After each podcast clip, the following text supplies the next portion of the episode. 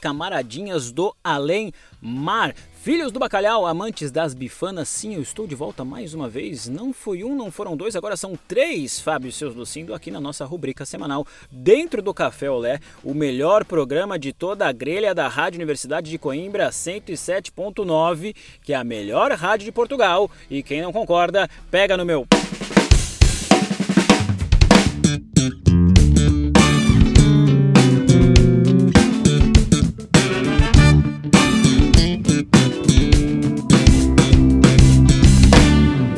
Seus lucinos.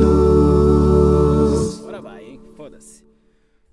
Foda-se. Vai ter um episódio só sobre foda-se, hein? Olá, amiguinhos! Estamos de volta. Eu sou Fábio Lucindo, número UC 2015-107646 e hoje o tema é visceral. Hoje o tema está na grelha. Hoje o tema é fibroso. Hoje o tema é carne. Sim, carne e, consequentemente, o vegetarianismo ou o veganismo, para quem é mil grau e vai a fundo na parada eu confesso que a maior mudança na minha vida durante a pandemia se deu no campo alimentar. Quando eu vi, eu já estava uma semana mais ou menos sem comer carne por causa de um restaurante bacana que eu descobri perto de casa, o Rica Raiz, mas não adianta, eles não entregam aí em Portugal. Fato é que depois de certo tempo entendendo que dá para viver sem carne e comer coisas ultra gostosas, tudo bem que a maioria delas também tenta imitar a carne, isso é uma outra questão que merece sim reflexão. Mas aí eu fui decidir, realmente decidi decidir sobre isso. Enfim, eu decidi, eu não como mais carne. Sim, eu parei, tem um ano e meio já e a coisa vai muito bem, obrigado. Aliás, o meu flerte com o vegetarianismo nasceu aí em Coimbra, eu juro, as cantinas oferecem essa opção. E tal praticidade me ajudou bastante nesse processo. Chegando lá é só olhar para a cara do nosso querido Miguel e não ter medo dele e dizer as palavras mágicas vegetariano, por favor. Se ele estiver de bom humor, o que é raro, você será servido com uma dose generosa suficiente para um batalhão. Um abraço, Miguel. Obrigado pela ajuda. Eu espero que você não esteja faltando a nenhum treino. E fica aqui o questionamento: será que o Miguel come carne? Dá para ser forte, bodybuilder e vegano. Tem um monte por aí, é só procurar. Se você soubesse Miguel Carne e quiser me contar, é só entrar em contato com o Café Olé, com a Hulk ou comigo mesmo. Agora nós temos e-mail também, em fabseuslucindos.gmail.com. Cola lá, escreve lá, manda lá. Mas voltando à carne, a carne é fraca, sim, eu sei, eu sou. E pelo menos aqui no Brasil, a carne tem um poder simbólico também muito forte. Botar carne na mesa dos brasileiros não é simbólico, é concreto também. É um dos grandes feitos e orgulhos da gestão Dilma, né? De fato, Lula. E esse é um feito e tanto, dependendo das referências da realidade do seu país. E isso voltando para o real, para o agora, para o concreto, só mostra o quanto nosso buraco está profundo e complicado. Um país onde hoje as pessoas estão comendo osso de boi, pé de galinha, tritura de arroz. Como é que você vai falar para o cara quando ele consegue comer uma carninha? Falar, não, meu irmão, essa carne aí não come não, é zoado, não faça isso. Complicado. Aí em Portugal eu comia de tudo. Eu tenho até hoje a francesinha como um dos meus pratos favoritos, afinal trata-se de um mashup de todas as carnes do mundo, no meio de um pão com ovo em cima e queijo derretido e molho. Puta que pariu, como francesinha é gostoso, mas se você for analisar friamente, é um prato do mal, onde a morte escorre entre as batatas fritas.